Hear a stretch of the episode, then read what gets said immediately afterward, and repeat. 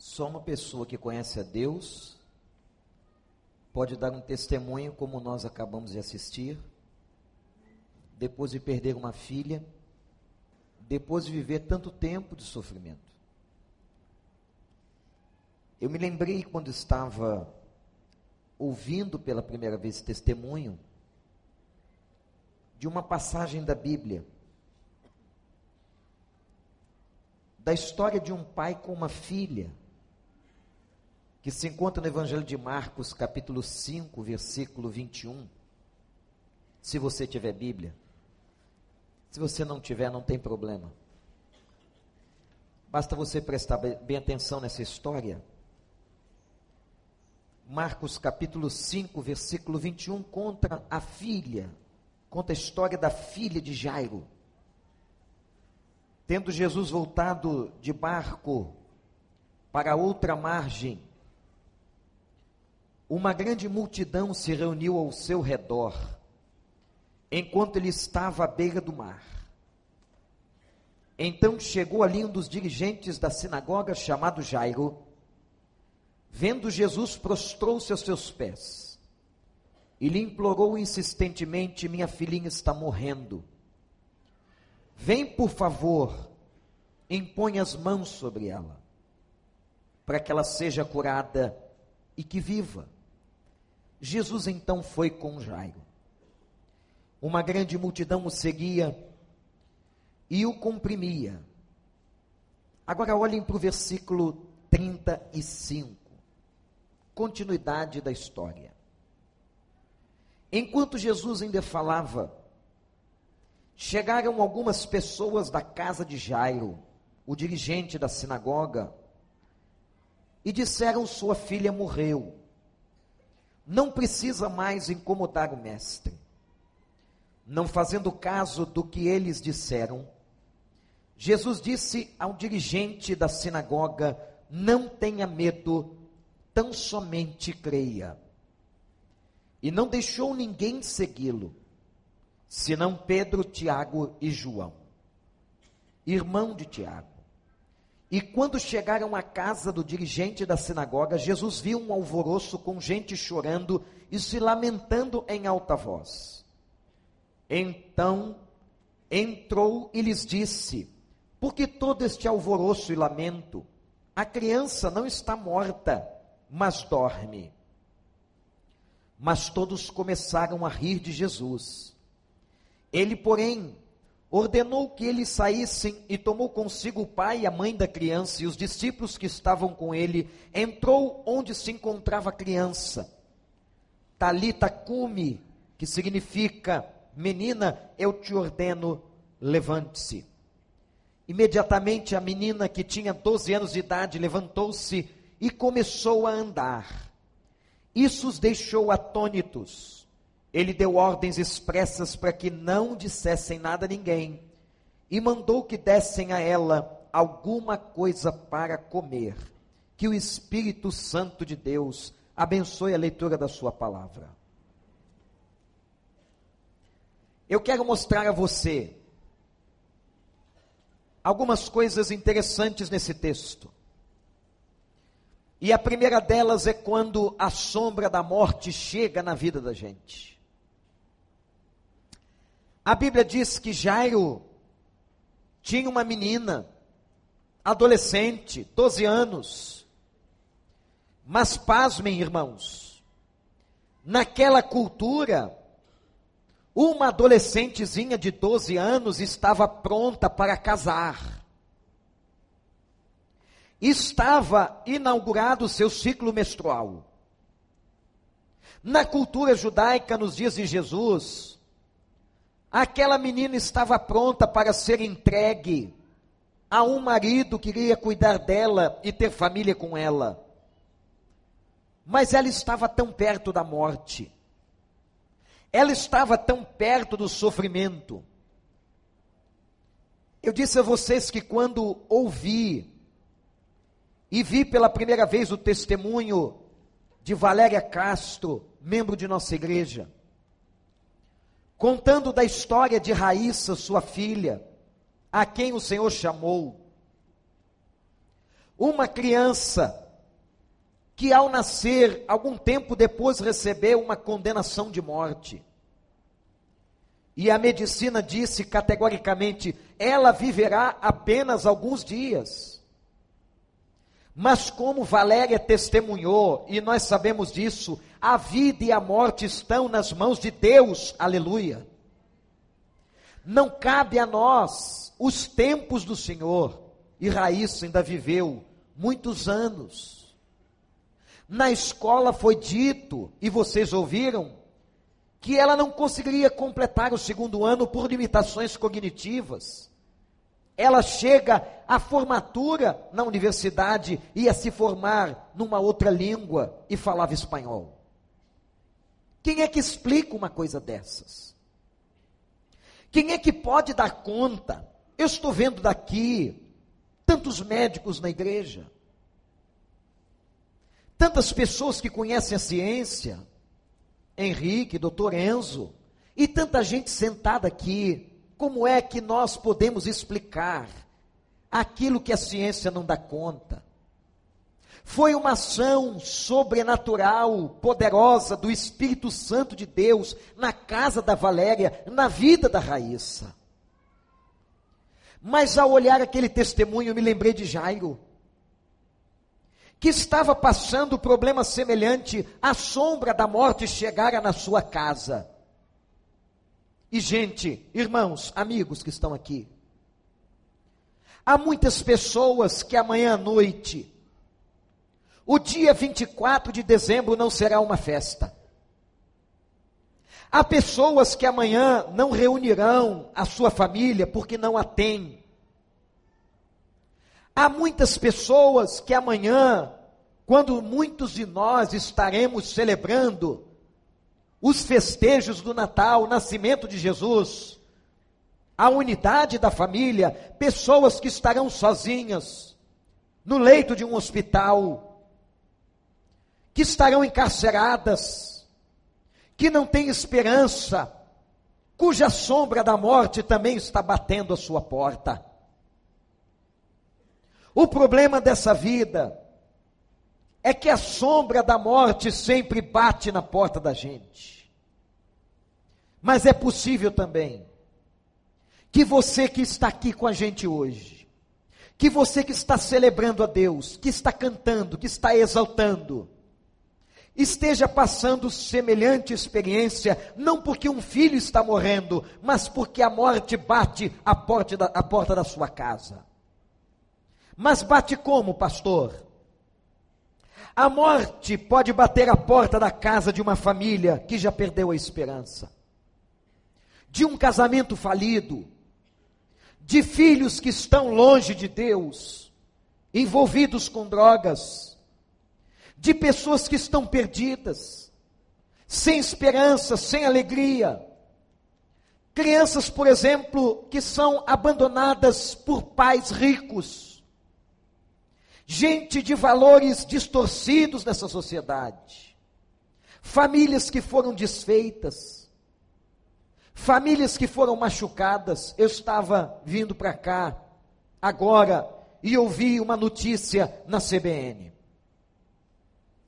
falando do crescimento extraordinário dos divórcios. E aquela reportagem não foi uma reportagem feita por nenhum cristão, mas o Instituto Brasileiro de Geografia e Estatística, que constatou que depois que o divórcio se tornou um ato imediato, e você pode até fazer um divórcio em 24 horas, o número de pessoas que acabaram com seus casamentos cresceu consideravelmente. E naquela mesma reportagem, uma mulher foi entrevistada com 37 anos e perguntaram para ela sobre tudo isso e ela disse: não deu tempo. Era tudo tão rápido e foi tudo tão rápido que nem deu tempo de nós tentarmos salvar alguma coisa. O divórcio na lei brasileira era baseado no divórcio da lei portuguesa. E quantos casais, quantas famílias, quantos casamentos que foram separados, por causa do intertício de dois anos para se ter a carta de divórcio, reconstruíram seus lares, restauraram suas famílias e recuperaram a vida com seus filhos. Mas hoje não. O nosso divórcio passou a ser o divórcio da linha americana, em que ele é, como dizem os outros, moderno, instantâneo, aonde você resolve rapidamente o problema, como se isso fosse solução. E muita gente, amanhã no dia 24, não sabe exatamente o que vai celebrar, porque a morte está batendo na porta da casa. E eu lhes digo mais: eu acho que a morte que bateu na porta da casa da Valéria não foi tão dolorida quanto a morte que está na vida de muitas pessoas. Sabem por quê, irmãos? porque Valéria é crente e está em paz em nome de Jesus. Porque Valéria tem convicção que a filha dela, Raíssa, está nos braços de Deus. Mas há muitos que amanhã, na noite do dia 24, vão chorar pelas infelicidades e pela tristeza e pelas dores e pelas amarguras na sua casa, porque também lá a morte bateu a porta, mas lá não há esperança. E aqui está o chefe da sinagoga que vai procurar a Jesus. O movimento deste homem, preste atenção, é um movimento de amor, e eu vou lhe mostrar por quê. Porque não está se tratando aqui de um homem comum. Está se tratando aqui de um chefe religioso em Israel. E o texto declara que este homem vai prostrar-se. Sabe o que significa isso? Ele vai se ajoelhar. Ele vai abaixar a cabeça na frente de Jesus. E ele vai implorar e dizer: A minha filhinha, a minha filhinha está morrendo doente. Eu queria que o Senhor viesse e colocasse as suas mãos sobre ela. Gente, a imagem de Jairo prostrado é a imagem talvez do Natal de milhares de pessoas que vão amanhã passar. A noite do dia 24 para 25, talvez prostrados, dizendo: Senhor, a morte bateu a minha casa, meus filhos, Senhor, meu marido, Senhor, minha esposa, Senhor, minha vida, Senhor, minha saúde, vão passar prostrados, pedindo: Senhor, tenha misericórdia aquele homem, chefe da sinagoga, esqueceu a posição importante que ele ocupava na sociedade e se prostrou diante de Jesus. Renunciou o seu orgulho, porque chefe é chefe, líder é líder. Esqueceu ainda mais, não somente sua posição e seu orgulho, esqueceu as suas convicções judaicas. Por quê? Irmãos, irmãs, porque os judeus não criam em Cristo. Mas o coração daquele homem, mas aquele homem tinha alguma coisa diferente. Alguma experiência dentro dele, alguma palavra, alguma informação, algum testemunho de um milagre. Jairo era diferente. Ele então carregava no coração e no peito a certeza de que Cristo podia fazer alguma coisa, e ele vai até ele. Eu quero que você agora entenda. Eu não sei a extensão da dor ou do sofrimento que tem batido a porta da tua casa. Eu não sei a extensão da dor e do sofrimento e da sombra da morte que atingiu tua vida. Mas uma coisa eu sei: que o mesmo Jesus que consolou e abençoou Valéria, o mesmo Jesus que consolou e abençoou Jairo, é o mesmo Jesus que está aqui nessa noite para abençoar e consolar você. Mas você precisa fazer o que ele fez. Você precisa fazer o que essa delegada fez, que é prostrar-se. Gente, eu conheci esta irmã de uma outra forma. E ela era brava. Há uns anos atrás, a igreja tinha um carro que foi roubado e estava comigo.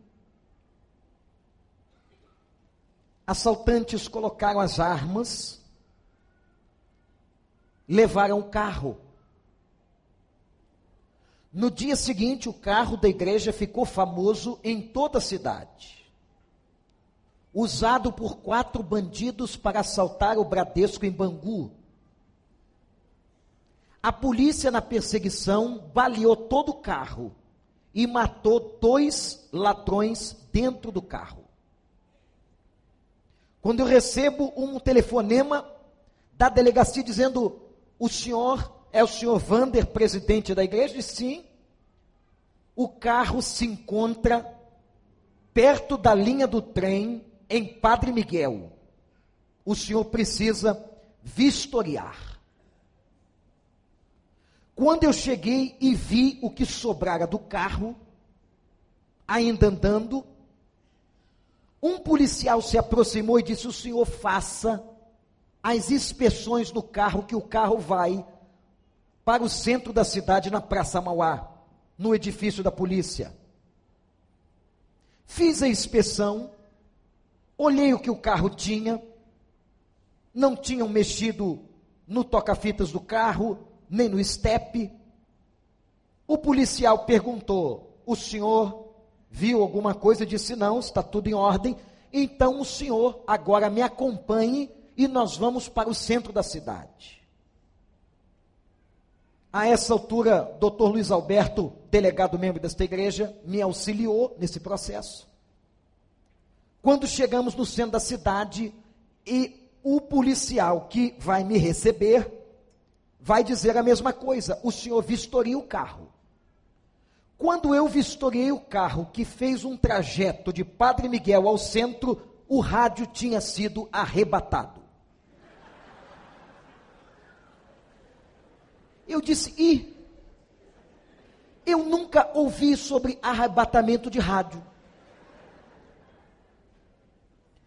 Me recebe então uma senhora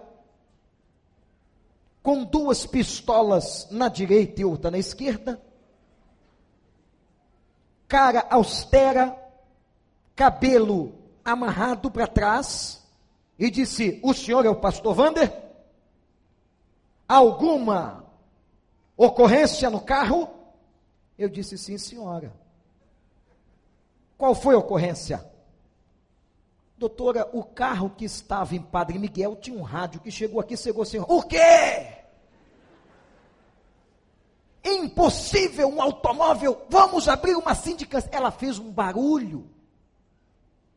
E naquele momento chega um policial e diz assim: Doutora, o bandido no sexto andar, aquele acaba de morrer. Ela, graças a Deus! Eu fiquei com medo da mulher.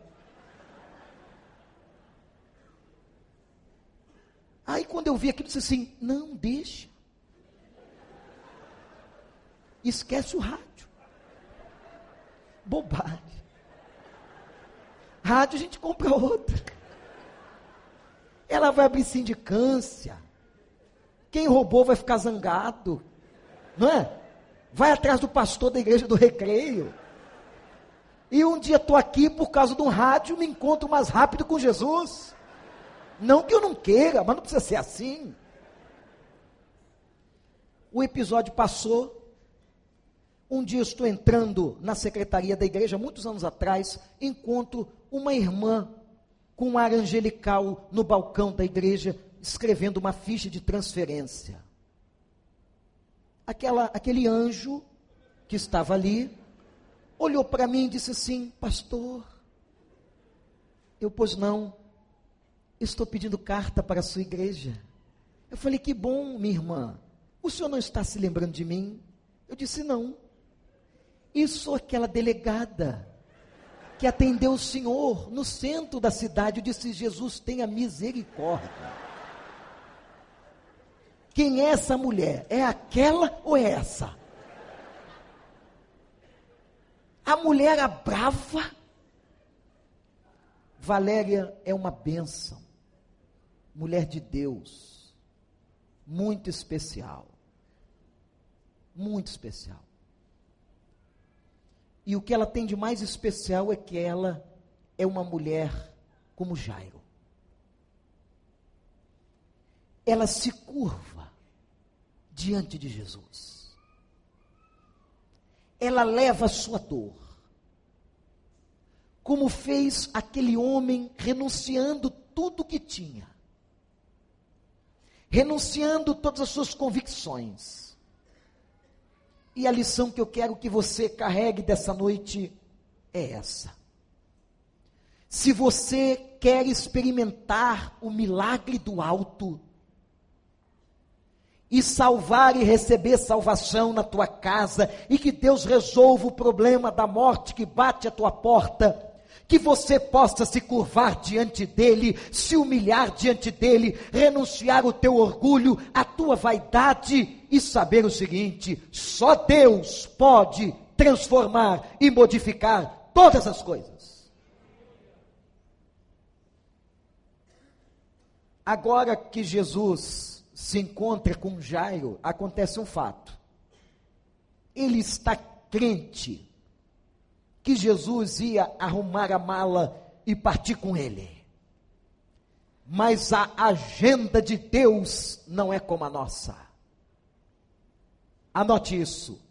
A agenda de Deus não é como a nossa. Vocês perceberam que nós pulamos a leitura. Por quê? Porque naquele interregno, naquele momento, chegou uma mulher que sofria de uma hemorragia por 12 anos. Que curioso. Uma menina doente de 12 anos. E uma mulher sofrendo hemorragia 12 anos. E Jesus então tem uma experiência com aquela mulher. E só depois daquela experiência de cura, de milagre na vida daquela mulher, ele então vai à casa de Jairo. Mas observe. Observe que nesse tempo era tempo suficiente para Jairo desistir. Isso é maravilhoso. Ele podia dizer: Ele não me deu atenção. Eu pedi por minha filha, mas ele não olhou por mim.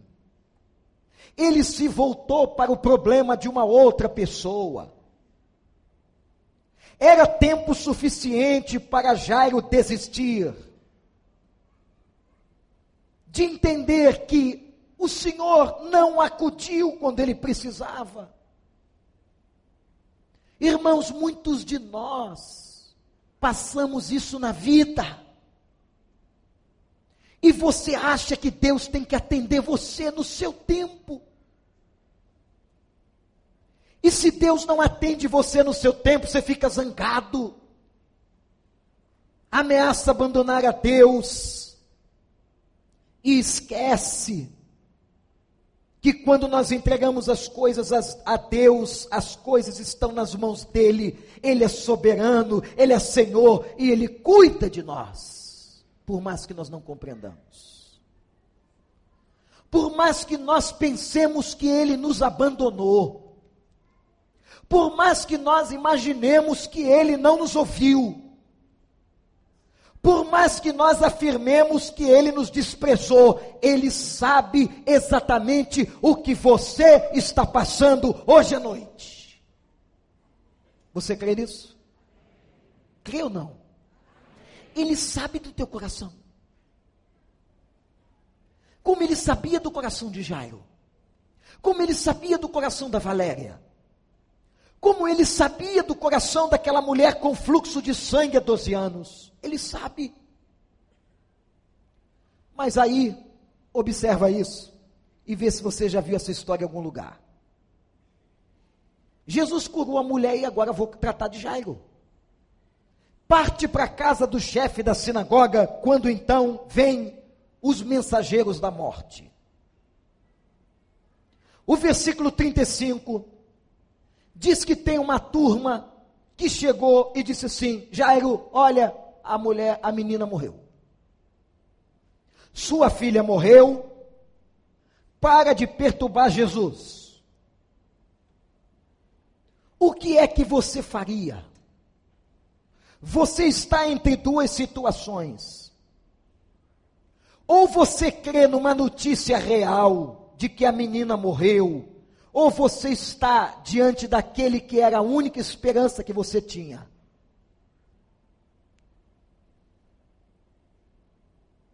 Jesus então vai dizer a Jairo, versículo 36, Jairo, não tenha medo, crê somente. Somente creia. Mas a garota morreu.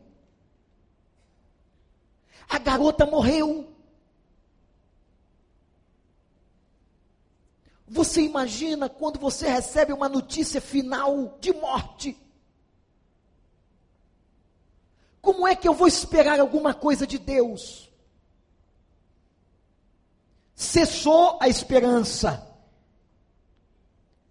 Jairo só tinha agora a palavra do Senhor, que foi: não tenha medo, somente creia. Repete comigo: não tenha medo somente creia. De novo, não tenha medo, somente creia. Agora, como se Jesus estivesse falando para o seu coração, repete isso comigo: não tenha medo, somente creia. E eu quero dizer a você que quando o culto acabar, é possível que a turma da morte comece a te ligar. Ou encontrar você em casa, ou no trabalho amanhã, para dizer que o teu problema não tem jeito, que a tua vida não tem jeito, estimulando a você a abandonar a Deus. Está vendo? Ele não te ouve, ele não tem poder, ele não te escuta.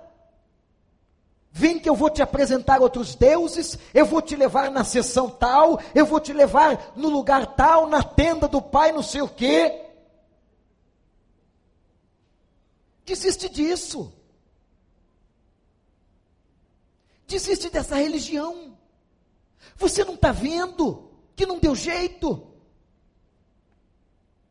Essa é a turma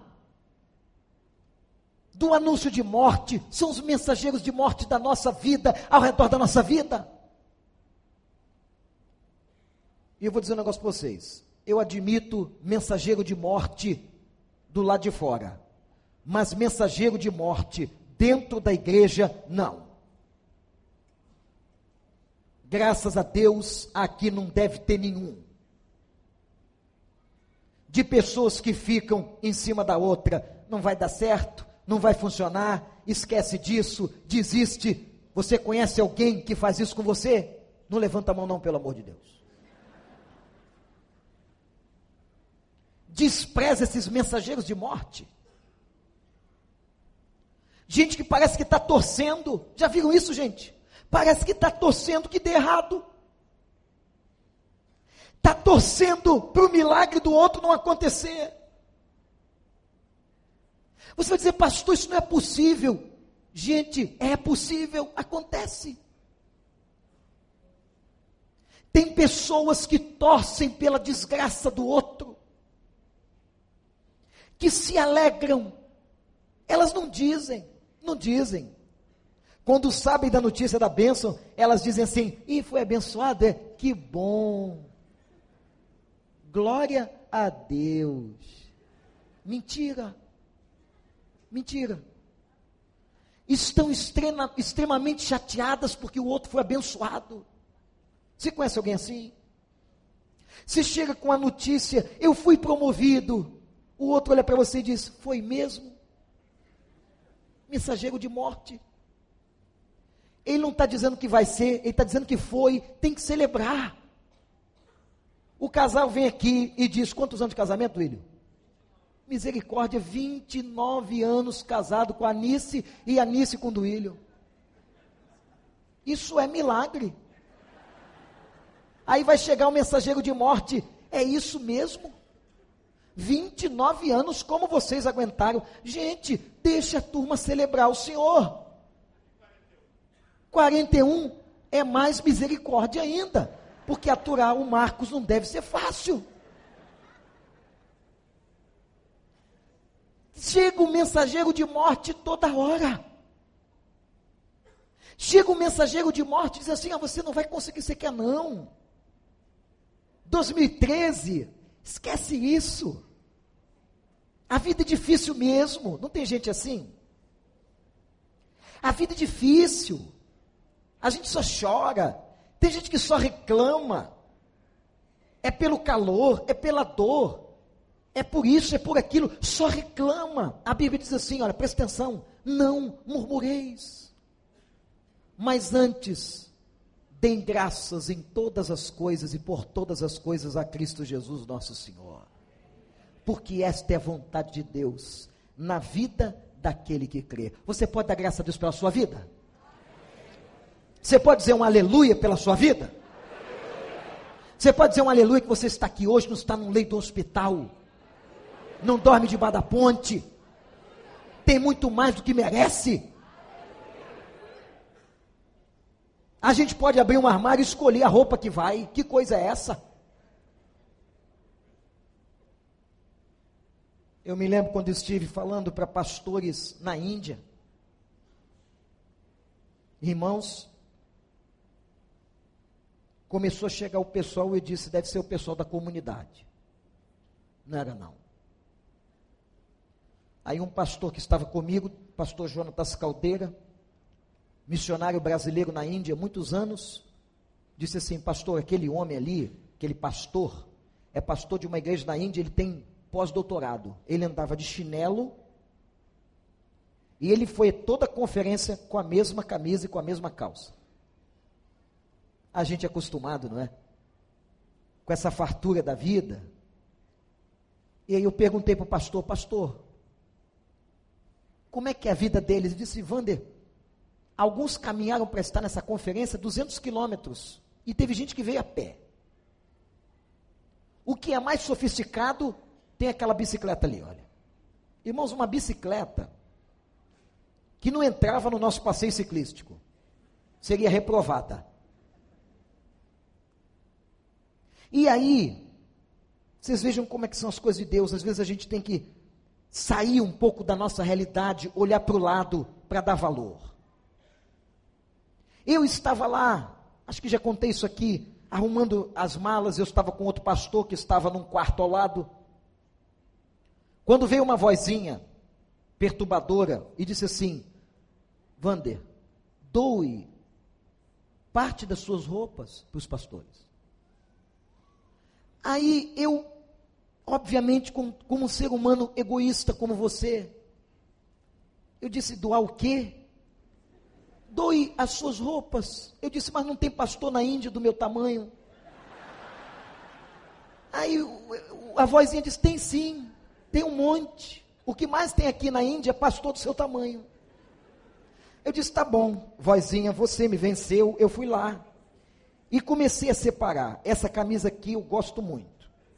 Essa aqui está mais desbotada, vai essa. E vai para lá, eu fui fazendo essa divisão, muito do coração, muito com muito amor.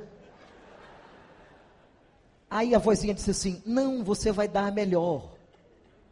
Eu disse: Não, vai. E olha, não briga com essa voz, não. Você vai dar a melhor, vai escolher a melhor. E começou aquilo a perturbar a minha cabeça. E eu me lembrava dos pastores, eu me lembrava do chinelinho. Eu falei: Tá bom, você venceu.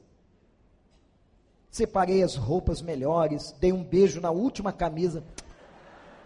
Eu amo tanto você. A gente se apega, né? Que imbecilidade. Quando daqui a pouco a vozinha voltou. Vozinha perturbadora, eu no quarto arrumando minha mala. Nós íamos na viagem missionária ainda passar pelo Japão para voltar ao Brasil. Isso significa que eu ia gastar dinheiro, o Japão é um lugar muito caro, eu estava com trezentos e poucos dólares. E a vozinha disse assim: dê dinheiro agora. O quê? Dê dinheiro. Abre o seu bolso. Eu disse: não, deve ser o diabo. Como é que eu vou pro roupa ainda vai guardar dinheiro? E falava o valor. 270, eu não sou disso, irmãos. Eu não fico recebendo revelação pelo corredor, não tenho essa facilidade. Tem gente que tem, não é? Deus revela para o cara como. Para mim, não, é uma dificuldade danada, tem que ficar de joelho lendo a Bíblia até chegar o negócio. E a vozinha lá de 270, 270, 270. E eu, tá bom. Era tão perturbador que eu me entreguei, botei a roupa numa, num saco plástico, estou saindo do quarto, encontrei o outro pastor que estava comigo. E, disse, e ele disse assim para mim: Rapaz, Wander, eu estou arrumando a mala e senti no meu coração de Deus de dar umas roupas. Eu falei: Ah, pegou você também? Rapaz, negócio aqui na Índia não é mole não. E disse: É, eu estava lá arrumando para poder dar umas roupas para os pastores que a gente viu ontem. E aí eu senti vontade, vamos dar um dinheiro. Falei: Misericórdia, dinheiro. Você também? Nós juntamos o dinheiro, juntamos a roupa. Ele é maior, ele é grande, eu sou menor, sou médio. Aliás, ouvi esse papo desde novinho. Quando minha mãe uma vez me levou no centro espírita disse: Você é médio até hoje. Sou de Jesus, aleluia. Mas médio. E aí, naquele momento, nós fomos levar o dinheiro para o missionário.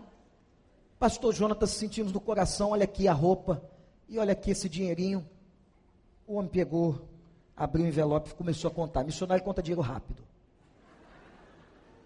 Eles vivem numa necessidade danada. Ele começou a chorar. Eu fiquei olhando para aquilo ali e disse: O que, que é isso? O que, que a vozinha vai fazer agora? Disse pastor. Olhou para mim, olhou para outro pastor.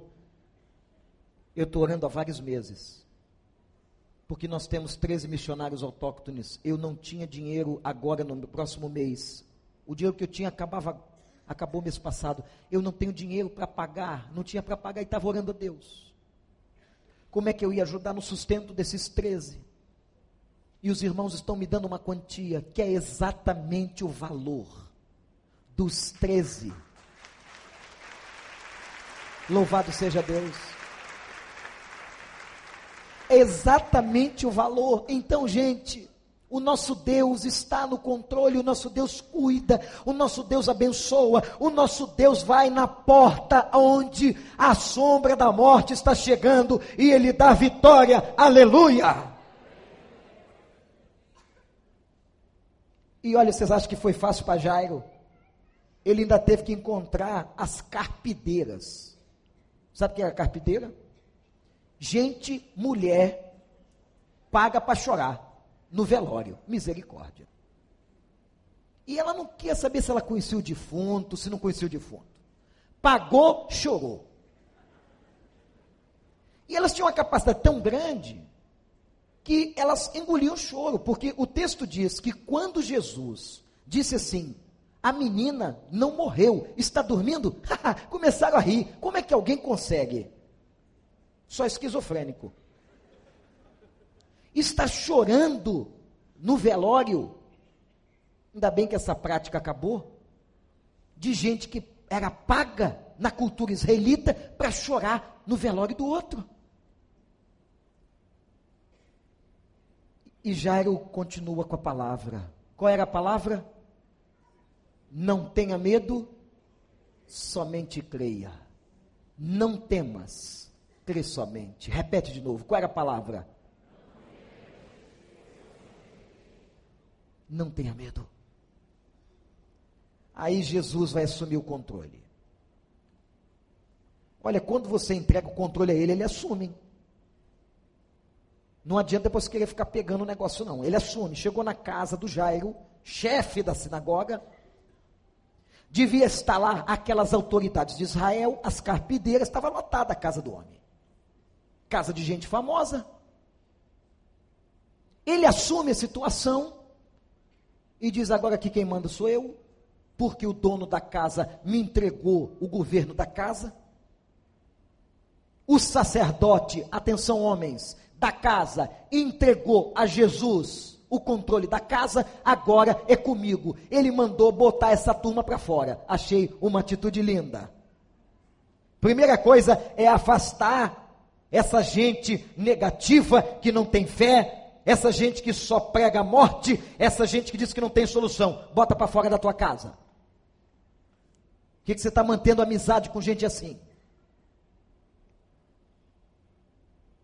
Por quê? Por que, que você quer ter amizade com gente que só te coloca para baixo? Que te humilha, machuca a tua estima, que tem inveja de você, que pisa nos teus filhos. Por que, que você tem que manter? E curiosamente Jesus disse: coloca para fora vai entrar no quarto eu e o meu PG. E foi Pedro, quem era o PG de Jesus? Pedro, Tiago e João. Pequeno grupo.